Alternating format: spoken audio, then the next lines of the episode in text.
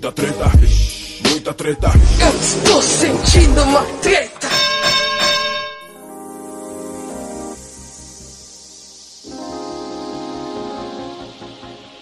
Salve, salve, meus queridos ouvintes do Treta Podcast.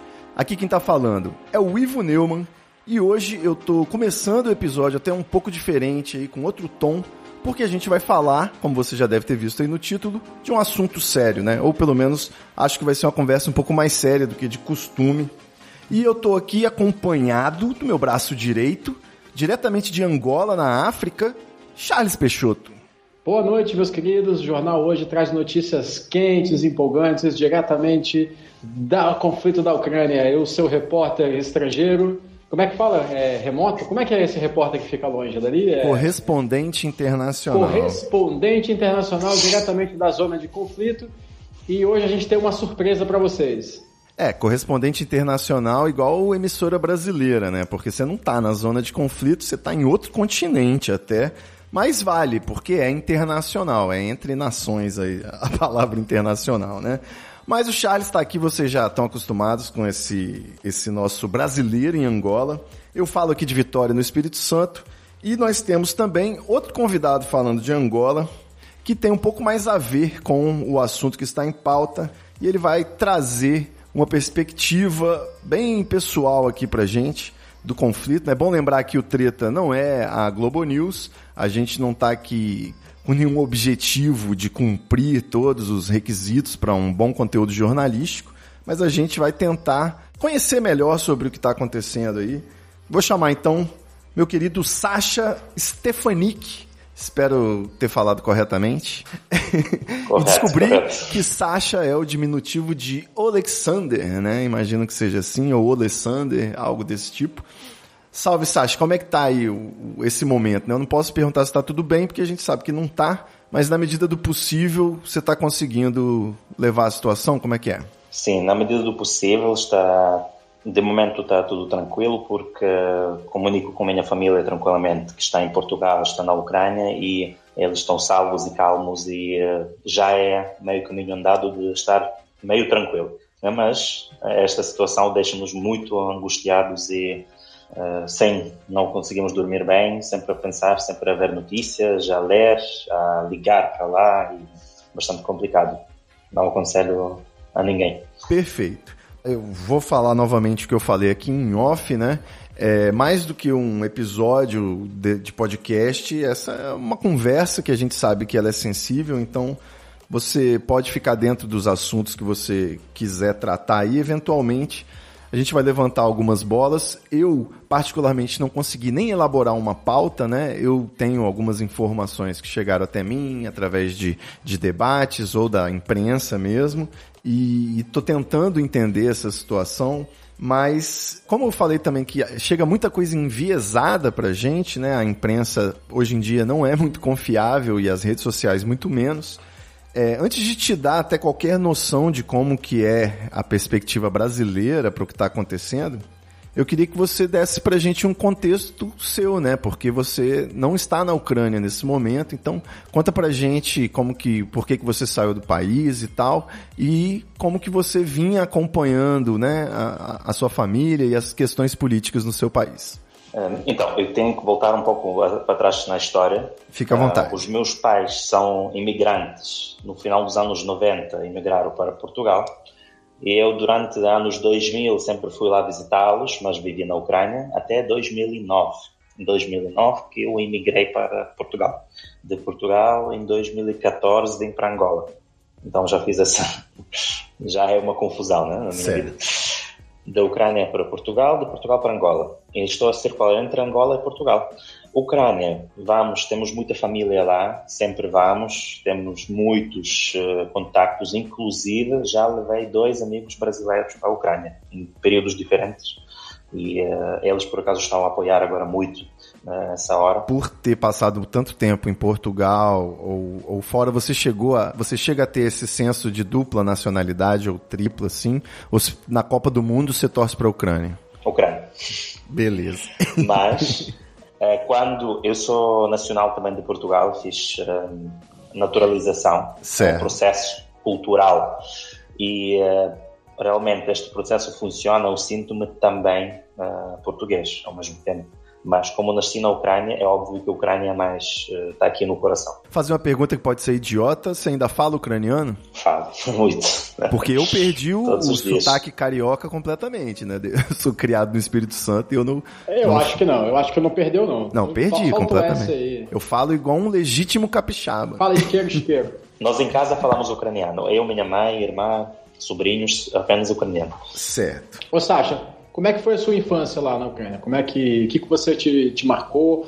E, e como é que você se sentia socialmente? Se existia ainda alguma herança soviética no processo? Afinal de contas, a gente está falando de, de, pouco tempo, nós não somos tão jovens assim e provavelmente a sua infância é, é, é ela ainda beber um pouco dessa, dessa influência, né? Sasha nasceu na Ucrânia, na União Soviética, era, era sim. bloco na época? Na União Soviética, correto, sim. é comunista! Um... Temos um comunista aqui. comunista! Nasci na União Soviética em 90, 1990, um, e foi o último ano da União Soviética. Uh, em 91, 24 de agosto, a Ucrânia proclama a independência. No 25 de agosto, eu faço um ano. Foi uma festa animada, né? Exatamente. Foi meu aniversário, inclusive. é Só que com a queda da União Soviética complicou muito. Tivemos uma inflação milhares de por cento, como já aconteceu no Brasil uma vez, já sei que sim. isso já teve, sim, sim. teve lugar. Um, ou seja, ficavas na fila para uh, comprar pão, o preço mudava a cada cinco minutos um, os anos 90 foram, foi maior complicação, que teve um, os negócios, abri, ou seja, a nossa economia abriu fronteira, passou da economia de plano, planificada, para a economia de mercado, então mudou completamente tudo. Começamos a ter Coca-Cola, laranjas, bananas, que eram frutas que só víamos na televisão, por exemplo. Tudo, o refrigerante. Não havia nada importado antes. Tudo que vocês tinham aí era um rótulo só, tipo iniciativa Dharma, que nem em Lost, assim. O Big Brother, né? Que nem tem no programa do Big Brother. Como é que é? Conta para um ignorante em história como que funcionava isso antes de você ter Coca-Cola? É, assim, nós tínhamos produção nacional, ou seja, nós, tínhamos água com gás nas máquinas. Entendi. Mas não tínhamos refrigerantes, isso não existia. Entendi. Eu lembro, quando eu fiz 5 anos de idade, eu lembro muito bem da minha festa de aniversário, uma tia perguntou-me o que eu queria de presente, eu pedi ananás que nunca tenha visto na vida, um ananás. Como chama? Abacaxi. Como chama? Como chama ananás e abacaxi pra gente? Aliás, são abacaxi, frutas diferentes, tá? Sim. São frutas diferentes. O ananás é ananás, abacaxi é abacaxi. São muito, são muito similares mesmo. Mas como é ananás em ucraniano, Sasha? Ananás. É mesmo. Ananás, né? é igual banana, né? Sim. e, e politicamente, como que você se define, Sasha? É, direita esquerda? É, aqui no Brasil a gente tem esse debate de direita e esquerda, né? Progressista, direita, esquerda. Sim, mais para a esquerda, posso dizer, mais liberal e tal. É como o nosso, o nosso povo agora, neste, com esta presidência que nós temos. O que, que você achou do presidente comediante, né? Tendo sido eleito aí recentemente. O nosso presidente, antes dele, o Poroshenko... Isso que eu ia tocar, é um grande, isso que eu ia tocar. É, é um grande homem de negócios. Uh, e eu gostei muito uh, o que ele fez. Eu, na verdade, queria que ele desse continuidade, que eu acho que foi pouco destruído né, depois da, do, da revolta de 2014. E eu queria que ele desse continuidade. Mas, eu não estando lá, é o que eu via de longe. Mas o presidente comediante, fez uma campanha muito boa, por acaso, e principalmente tocou muitos jovens nas redes sociais, ele fala com o povo, ele é muito simples. E eu tive um, eu vou confessar, eu, tive um meio que preconceito sobre ele, porque ele realmente, um comediante, é era muito estranho, porque eu assistia os shows dele, onde ele era meio, entre aspas, palhaço, não? e depois passa pelo presidente. Uh, mas hoje em dia uh, tiro o meu chapéu. O que ele andou a fazer agora, estes anos, como ele gera as coisas da equipa, Uh, ele fez, fez muito, fez muito como nenhum outro. Perfeito. Na verdade. Nisso aí você já está compondo um mosaico de como as coisas, do que vai chegando aqui pra gente, né? E com relação à questão de grupos neonazistas e organizações militares ultra de extrema direita, né, pelo menos que se diga assim, o que que você sabe ou, então, ou pensa uh, sobre isso aí? Uh, basicamente, nós tínhamos um presidente, uh, Viktor Yanukovych, que era pró-russo Uh, ele é da parte oriental da Ucrânia, sempre nos círculos mafiosos, pronto, teve muitas conexões. não tem um bom passado. Ele, inclusive, já foi condenado, já esteve na prisão, depois a pena foi cancelada, aquela coisa que dá para fazer com dinheiro, basicamente. Aquela, aquilo que dá para corrigir né, no passado. É, antigas é, oligarquias, né? Ligado a, aos esquemões burocratas sim. e tal. O nosso povo é muito virado para a Europa. Nós somos mais a favor de se juntar, temos mais visão europeia do que pró-russa. Então ele tinha todo o plano para seguir, para tomar rumo à integração à União Europeia e na cimeira nos países bálticos de 2014 virou o jogo e do nada mudou de opinião e uh, tomou rumo para a Rússia, basicamente isso. Isso gerou Sim. uma grande polêmica, muita confusão, as pessoas saíram para a rua e deu origem àquela revolta. Não sei se vocês chegaram a assistir. Sim. Eu, eu acho que ele foi deposto, né, Sasha? Ele foi mandado embora. Exatamente. Ele foi tirado. Não, milhares de pessoas, se, teve tiroteios na rua porque as forças dele atiraram em estudantes. Foi, foi muito sujo uh, muito, muito sangue e ele, com o tempo, foi retirado. Ele fugiu, na verdade, porque ele sabia que ia ser morto, provavelmente. Então ele fugiu com muito dinheiro, com helicópteros e fugiu para a Rússia. E depois tivemos, com o tempo, a eleição onde entrou o Poroshenko, o tal que eu estava a simpatizar bastante. Rússia, entretanto, naquele, naquele ano, 2014, enquanto no meio dessa revolta uh, eles não reconhecem o, o, novo poder e fazem, anexam a Crimeia. Eles alegam essa anexação da Crimeia porque a Ucrânia exige uh, obrigatoriedade de falar ucraniano.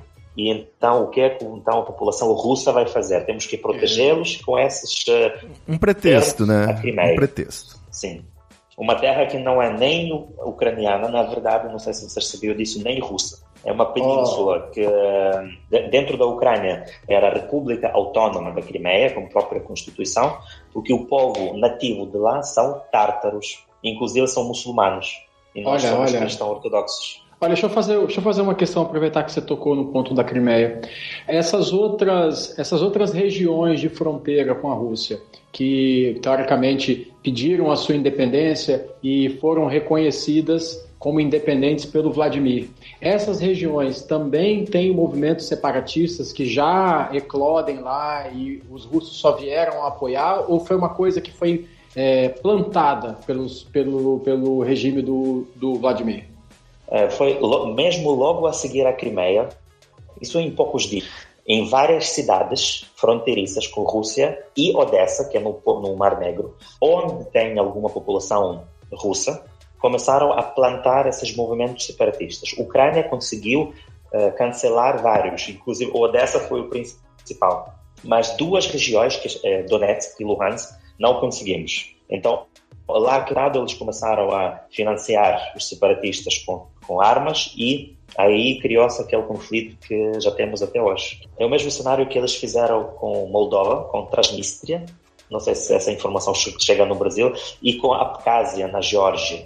É o mesmo cenário. Eles pegam um grupinho, financiam, dão arma e aquilo vira um conflito.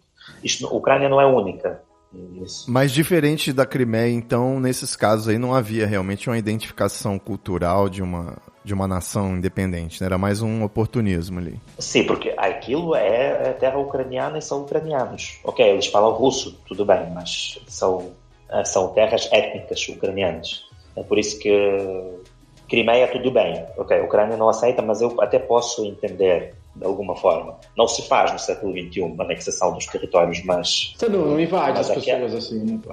É. Yeah. Não funciona isso, né? Apesar de isso acontecer e continuar acontecendo, mas hoje a gente acha que a gente chega num, num nível de civilidade que isso não vai, não vai se perpetuar. Mas a Crimeia não foi emancipada, né? Ela foi anexada à Rússia, né? Essa que é a questão. Pois é, ela nem, ela nem se, se, né, se destacou ali, ela só trocou de, de lado, teoricamente. Ela foi abraçada pelo, pelos não, russos. Trocaram ela de lado, trocaram ela de lado. O, quem está a sofrer lá são os nativos, que são tártaros, porque eles eh, era, viviam até muito bem na Ucrânia, eles tinham tanta autonomia, mas o que eles usaram para anexar é interesses da população russa na região. Ô Sasha, o, o molho tártaro é, veio dessa região? Eu espero que sim. Uh, eu tenho quase certeza que sim, mas eu não posso confirmar. Yeah, yeah, é. eu, eu faço eu faço isso com os entrevistados, né? O meu papel aqui é, é, é atrapalhar a entrevista do Ivo Neuro. É, mas ele é muito talentoso nisso, tá, Sasha? Aquelas duas regiões, o Donetsk e Luhansk, no leste da Ucrânia, começaram a lutar com armas financiadas pela Rússia. A Rússia sempre dizendo que não sabe o que está a acontecer, que não são eles. Uh, nunca aceitaram. Não sabe como aquelas armas foram parar ali, né? Como que aquele monte Durante oito anos, de... as armas não acabam, né? É. Todos aqueles AK-47 lá e ninguém sabe de onde eles vieram, né? Ninguém sabe, não são eles e o, imagina, o povo que vive naquele, eh, naquela bolha durante sete anos Imagina a cabeça do povo, eles se calhar já nem sabem o que é, que é, o que é, que é verdade, o que é, que é mentira, porque é uma guerra inf informática também, de informação, de televisão, de mídia, porque vais ver canais russos é uma coisa que eu fico, até me ferve aqui dentro, sabe? É incrível como que elas conseguem manipular. A mídia, a grande mídia, digamos assim, né, trata a questão como uma fórmula simples da Disney. É a soberania do povo ucraniano contra o grande vilão ameaçador russo. Né? Que é uma forma de você empacotar essa, esse conflito de um jeito mais fácil de explicar para dona de casa, digamos assim. É... Dentro das, da, da minha bolha de esquerdistas do Twitter, né, digamos assim, também existe um debate. O pessoal também se posicionou dessa forma, como eu disse, né, da grande mídia, de, de é uma, uma esquerda, eu não sei como definir, mas enfim, uma parte da esquerda abraçou completamente assim, é todo o apoio à Ucrânia e é isso mesmo e não sei o quê. Enquanto existe uma outra parte da esquerda que fala o seguinte, olha, a OTAN vem crescendo em direção à Rússia e de repente a OTAN quer montar uma barraca ali no quintal da Rússia. É natural que a Rússia tome providências, já que é uma, uma nação que gosta de, de, de expandir um território, né, digamos assim, e existe também aqui a crítica, né, de como a gente é, julga com dois pesos e duas medidas, né, o imperialismo norte-americano, estadunidense e o imperialismo russo. Porque os Estados Unidos está aí invadindo, matando, Israel mandando míssil e não choca mais. Não tem plantão da Globo, a gente não fica, nossa, super solidarizado com o pessoal da Líbia. O brasileiro basicamente está cagando e andando, né? Se for tirar pela imprensa. Agora, como é a Rússia, né, um possível vilão de um filme que está causando, né? Ainda mais com o Bolsonaro nessa missão maluca que ele foi. Acho que ele foi aprovar um selo, uma parada bem irrelevante e posou como se tivesse intervindo aí pela paz no mundo. De, disse que salvou o planeta da, da Terceira Guerra Mundial. Desculpa, desculpa aí, desculpa aí. A sabe, bomba da paz. Sabe, você sabe disso, que o Bolsonaro mentiu sei, pro sei, brasileiro sei. dizendo que ele foi lá é, mediar o né? conflito. Né? Mediar o conflito. É o que eu tô dizendo, a pomba da paz.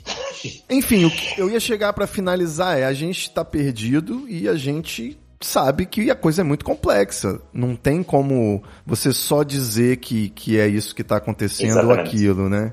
Sim. Então. Sim, sim, sim. Mas em compensação, também é bom a gente falar aqui que apesar de ser uma guerra, da gente estar tá tratando com a seriedade que pede o número de mortos e, e, pessoas que estão tendo suas vidas destruídas, né? Eu vi as pessoas tentando fugir de carro e aí não tem gasolina e aí os, quem pode estar no bunker e aí bunkers russos, né, para proteger ao, os ucranianos da Rússia, aquela situação ridícula, né, sinistra. E. É, se são é, basicamente... são soviéticos, é de todo mundo. É, exato. exato. Não, foram construídos Exatamente. ali, são ucranianos, né? Eu diria. É, ô, ô Sasha, que, Kiev já foi a capital da União Soviética, ou eu tô errado? Não, Kiev foi capital do grande Estado que nós tínhamos antes, que deu, Olha. que levou cristianismo. Então Kiev é muito antiga, muito mais do que Moscou. Seria o, capital do Império. Lá. Né? Sim, sim, sim, sim, sim um grande império que nós tínhamos lá e depois éramos politeístas, depois fizemos o acordo com Bizantia, que hoje em dia é Turquia, né? Levamos uh, cristianismo para a nossa terra, então Kiev foi a primeira cidade que, onde pessoas foram batizadas, que tornaram-se cristãos. Perfeito.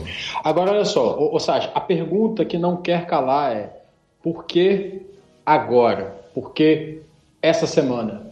Por que, que o Vladimir não fez isso em 2018, não fez isso em 2017, não fez isso em 2020? a, a Ucrânia, teoricamente, já estava no mesmo, é, no mesmo ponto político que ela está hoje, ela já estava desde quando o presidente atual foi eleito, vamos pensar assim, ela já vem se engraçando para fazer parte, como você mesmo diz, da Europa, do mundo ocidental, ou militarmente falando da OTAN, desde 2014. Por que, que, ele, por que, que ele fez isso agora, no meio da Covid, com todo mundo fragilizado? Isso não é realmente um enredo de um filme de Hollywood, de um, de um vilão perverso, malvado?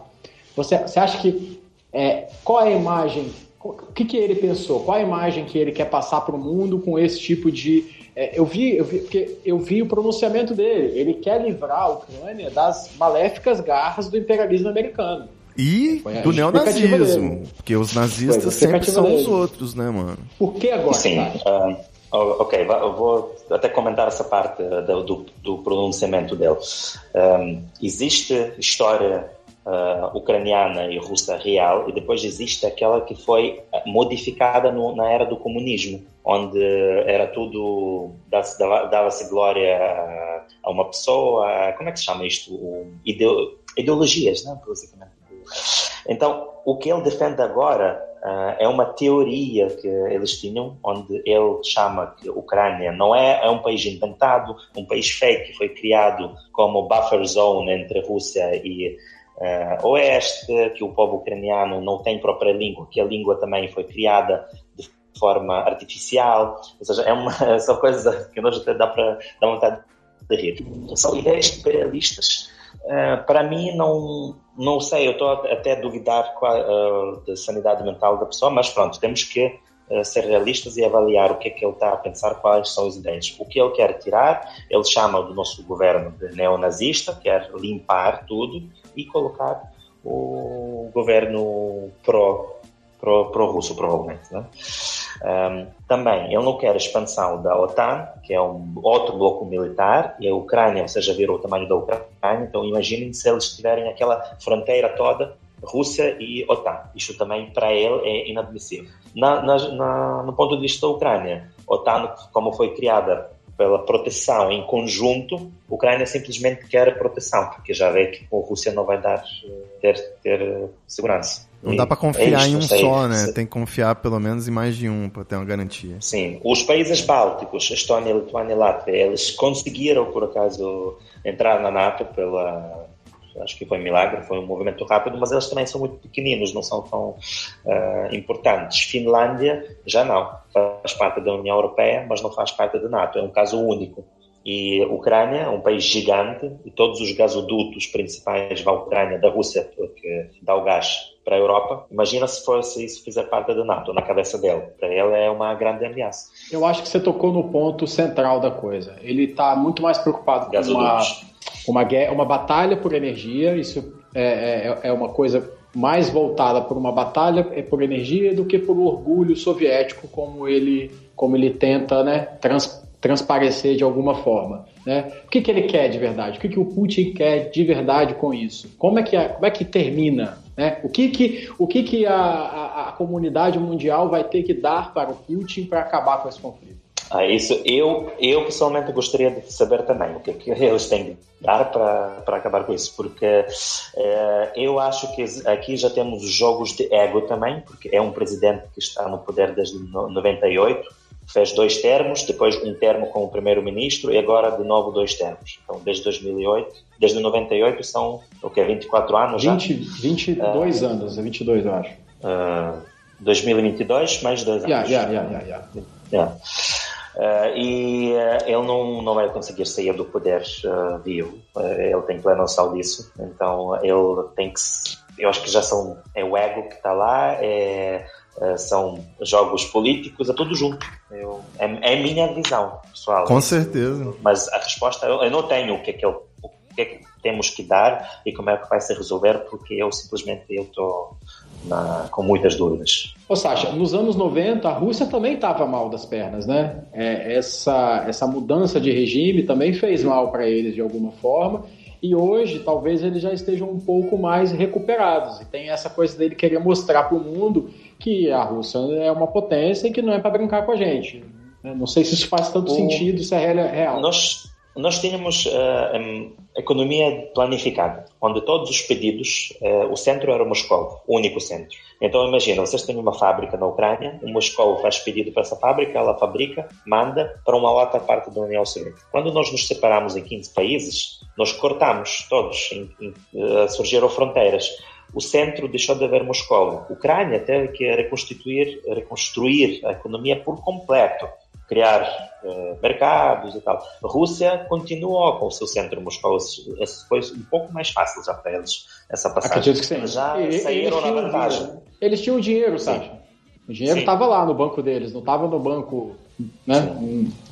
Bom. E a Rússia, tudo que vende, uh, petróleo, gás, converte em ouro é outro ponto de vista que vocês têm que saber. Ou seja, ele não está muito preocupado com a queda do rublo, porque ele converteu tudo em ouro, ele também. Outro dia eu estava vendo um coach desses fazendo um artigo no LinkedIn, e óbvio que eu não estava no LinkedIn, mas chegou até a mim, dizendo como que o, o, as criptomoedas vão ajudar os países a furar os bloqueios comerciais. Então a criptomoeda vai evitar a guerra. Entendeu? Eu tô surpreendido cada vez mais com essa tecnologia aí. Ou, ou, ou não, né? Porque se uma das possibilidades que você tem de eliminar um conflito são barreiras econômicas, são sanções econômicas, e você já não tem mais esse poder, como por exemplo, já existe um canal direto Rússia e China, e que ninguém consegue, ninguém consegue bloquear, percebe?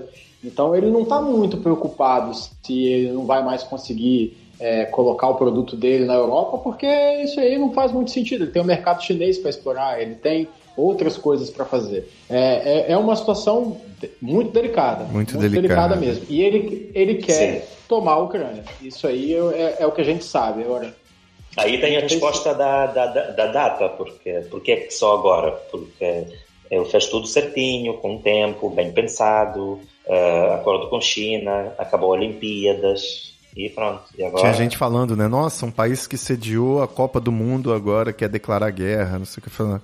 Que novidade, né? Na nossa história. Que loucura. É isso. É... Quer saber que a Rússia foi banida da Eurovisão?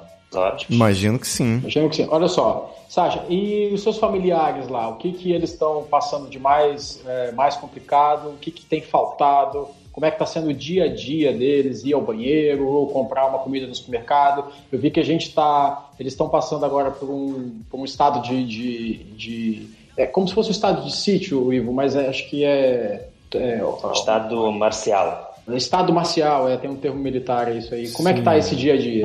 Tem eletricidade, mano? Tem água? Tem, tem, tem. Estado eu marcial, até a, a, as leis do país mudam, né? Você tem as leis de um país, Sim. quando entra em estado marcial tem um outro funcionamento e o exército lei ganha, marcial, desculpa, lei ganha marcial. poder. É, lei marcial, ganha poder. Sim, lei marcial. Uh, nós, por acaso, em ucraniano chamamos de Estado militar. Aquilo. Perfeito. Mas ela, essa aqui em português é lei, lei marcial. Então, neste, neste caso, eu sou de uma, de uma cidade fronteiriça que faz fronteira com a Roménia, no oeste, uma das mais afastadas do conflito. Então, a minha, a minha família que está lá passa bem, está tudo ok não houve bombardeamentos. Um bombardeamento mais próximo foi a 130 km. Por isso que não mas... chegou a, a, pensar em sair, né? É, mas eles ouviram. É, não, por acaso.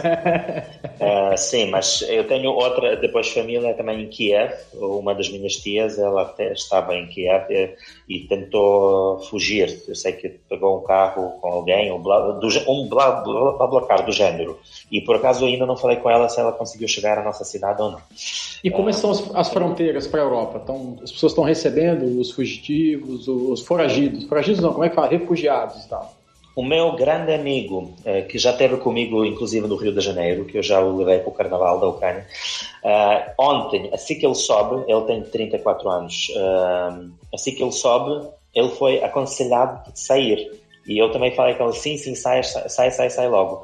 Então ele diz, olha, vou para a Polónia, que são 300 quilómetros. Começou a, a, jornada, ele diz, olha, mudei de ideia, vou para a Roménia, que Polónia disseram que está muito cheia. Virou para a Roménia, que eram 50 quilómetros da nossa cidade, chegou lá, tinha 10 quilómetros de fila de carros até o posto. E ele uh, mandou até um vídeo para mim, ele está com a mala dele, foi a pé. Chegou na fronteira, atravessou, diz que no, do lado romeno tinha voluntários a receber, a dar apoio, comida, água, e passado duas horas lançaram a lei que os uh, pessoas do sexo masculino entre 18 a 60 anos já não podem mais sair do país. Tem que ficar para uma emergência. Né, Ele saiu em, no, nas últimas horas. Está agora em Lisboa, na casa da minha mãe. E como é que é essa relação? Civis lutando contra um exército fortemente treinado, fortemente armado, porque ele faz assim e aparecem 300 mil homens, né? É, é, é... Como é que o presidente... Ucrânia também, também nos, nos últimos oito anos já treinou bastante lá no leste, então não é, é o, as tropas ucranianas não são completamente despreparadas, são preparadas sim. É óbvio não as que tropas, as quantidades não, não são, sim, sim, mas, mas os civis por enquanto não estão a participar. Sim, sim, mas ele, ele tem planos para os civis. Quando ele fala que os homens de 18 a 60 não, não podem deixar Sim, o país, ele o, tem. Nós temos tropa, eh, serviço militar obrigatório, então eh, é, mundo... é lógico que todos okay. os homens têm treinamento. Okay. São reservistas, né? Eles ficam São na reservistas, né? Sim. Uh, reservistas nós chamamos de um, um, termo diferente. Reservistas são aqueles que já têm experiência militar. Certo. Okay. Que já, por exemplo, tiveram no leste e agora estão de reserva. Entendi. E o que estão, que nunca tiveram, só fizeram o serviço militar, são simplesmente civis. Perfeito. Na sua expectativa, Sasha, mas quanto tempo de para a gente voltar à normalidade? Se é que um dia a gente vai voltar, né? Porque ainda tem Ainda tem um Covid acontecendo, gente, pelo amor de Deus. Pois é. 2020 não acaba. Do COVID. 2020 não acaba nunca. o que está acontecendo, é óbvio que ninguém vai intervir agora, porque se alguém intervier, vai ser a Terceira Guerra Mundial. Né? Isso não faz sentido para ninguém. Eu não julgo nenhum país, porque não, não podem, simplesmente. É o que transforma é, o que a guerra num massacre, né, cara? Mas enfim. Exatamente. Ele vai tentar tomar. Ele quer tirar as pessoas do poder. Isso que me preocupa. Exato. Eu espero que isso não aconteça, mas pode acontecer. O que vai é, começar a, a apertar são sanções, espero eu, uh, e eu tenho muita esperança que o próprio povo russo é capaz de se revoltar. É um pouco complicado, porque eles não têm liberdade de expressão. Mas, mas se apertarem há... bem, eu acredito que pode acontecer. E há pessoas protestando, né, na Rússia, de certa forma ali, a gente viu a Sim. imprensa. Muito. Eles protestam e vão presos. Bem, perfeito. O que eu estou a falar são opiniões também, né? É, cada pessoa Óbvio. pode ter sua opinião e nós na Ucrânia somos muito liberais e estamos prontos para ouvir enquanto uh, isso não acontece do outro lado. A Ucrânia, inclusive, já é quarto, já fez três ou quatro paradas gays. Uh, então, isso na Rússia é impensável, né? Não, não, impensável, impensável. Uh, nós somos, nós temos a mesma origem, uh, belorussos, russos e ucranianos. Somos povos irmãos, realmente. Uh, só que, infelizmente, por ideologias, nós temos uma, umas barreiras muito fortes, muito grandes na mentalidade, principalmente. Mas eu, pessoalmente, eu tive duas vezes nos, próximos, nos últimos três anos na Rússia e, por exemplo, no, no táxi, um mão com um taxista, o taxista diz, ah, eu, sou, eu gosto muito da nossa política, nós não queremos guerra, tipo, eles baixinho falam, mas aí sair para falar assim, não, não como, eles não têm liberdade de expressão. Eu sei que lá dentro eles são o nosso povo irmão, mas eles infelizmente agora estão numa posição que não conseguem se expressar. Sente vontade de ir lá para a Ucrânia ajudar, Sasha? De alguma forma? Que isso? Consegue vislumbrar isso? Eu não iria. Eu não iria porque eu uh, não gastava a minha vida pelos interesses dos outros. É, Exato. Esta é a minha filosofia.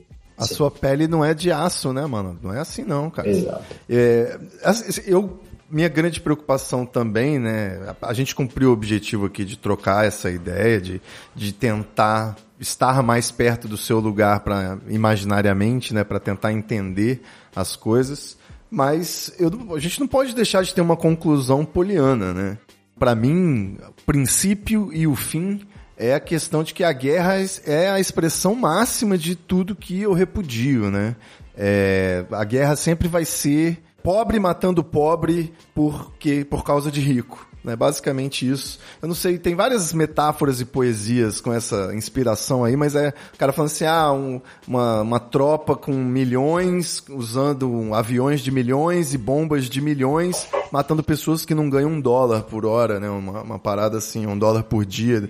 Então, é, muitas vezes a gente não tenho. Enfim, eu, eu, me perdi, inclusive, na minha avaliação, mas o que eu quero dizer: guerra é a forma de você colocar é, os pobres se matando, os pobres, de você matar pobres sem que haja um questionamento filosófico sobre isso.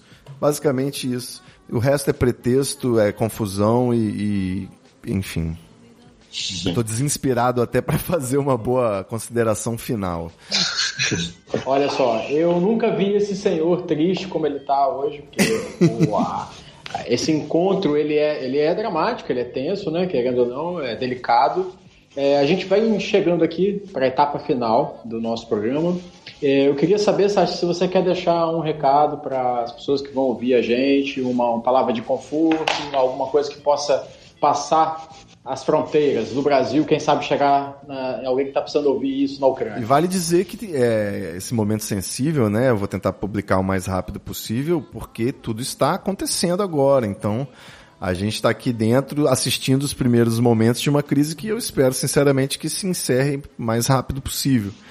Mas, um, fala aí. Para já, forma mais uh, ágil, na verdade, nós, nós estamos, podemos ajudar as tropas ucranianas, mesmo com dinheiro, literalmente, um, os contributos estão a sair do, de vários países e eles têm lá nos sites oficiais ucranianos, mas atenção, oficiais. Há formas como ajudar com contribuição. O que aconselho é sempre verificar a, a informação de onde ela vem, as fontes, porque tem muita desinformação, uma guerra informática também, um, e dar o apoio moral e o possível uh, as pessoas que vocês conhecem que estão envolvidos uh, no conflito. Dos dois lados. Isso aí. Ô Sasha, do que você ouviu até agora, qual é a pior fake news? Nossa, ainda tem esse contexto, né? De tudo que você ouviu. O pior fake news, a maior fake news, é, isso não, nem, nem precisa discutir, é que o nosso governo é neonazista e uh, a Rússia nem chama isso de guerra, eles chamam isso de operação militar de desmilitarização da Ucrânia e retirada do governo fascista. Isso para mim Desculpa, nem precisa. É isso aí. Fica sem comentários. É o que eu falei, né? O, é uma frase até do canal Meteoro, né? Os nazistas. Aliás, não é do canal Meteoro, mas o inferno são os outros, né? Os nazistas são os outros também hoje em dia. Tudo que é ruim você joga pro lado do nazismo. Joga pro lado de lá, é. Olha, eu vou encerrando por aqui o programa de hoje. Boa, eu é sou... isso que eu ia dizer. a gente eu volta sou... aí. Acho... Essa, esse foi um episódio, edição extraordinária, né? A gente volta então a qualquer momento aí, com novas informações.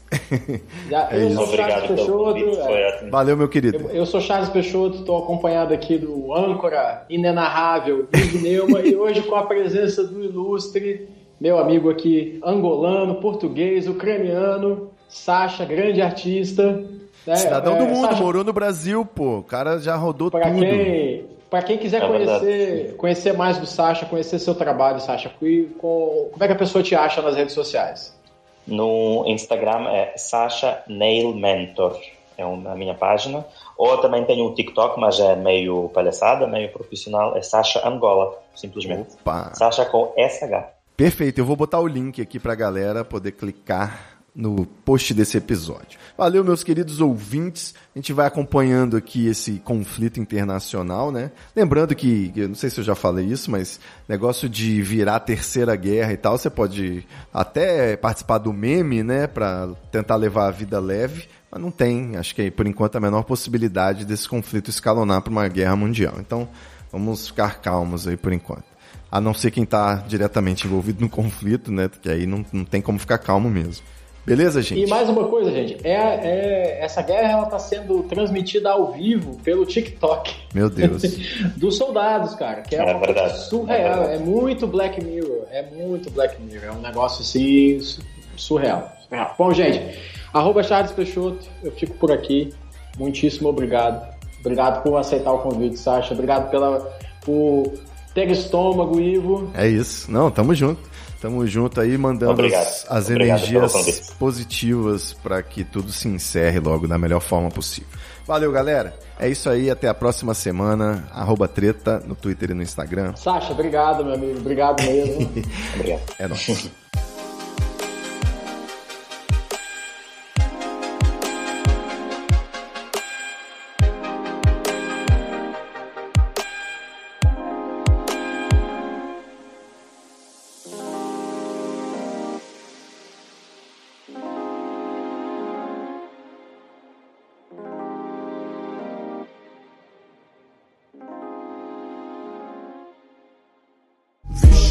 muita treta, muita treta. Eu estou sentindo uma treta.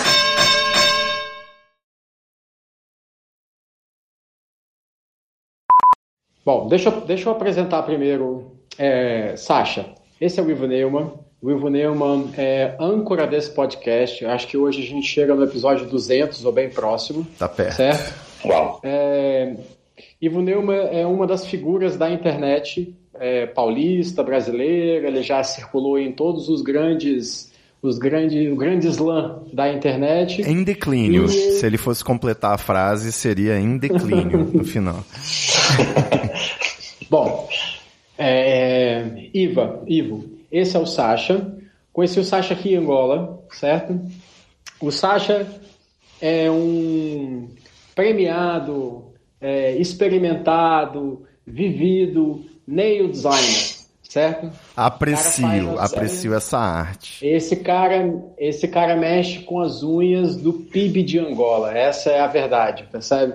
Além disso, ele, ele dá formações, ele cria as técnicas dele. Enfim, daria um podcast, meu amigo, só se a gente fosse falar de unhas e do trabalho dele.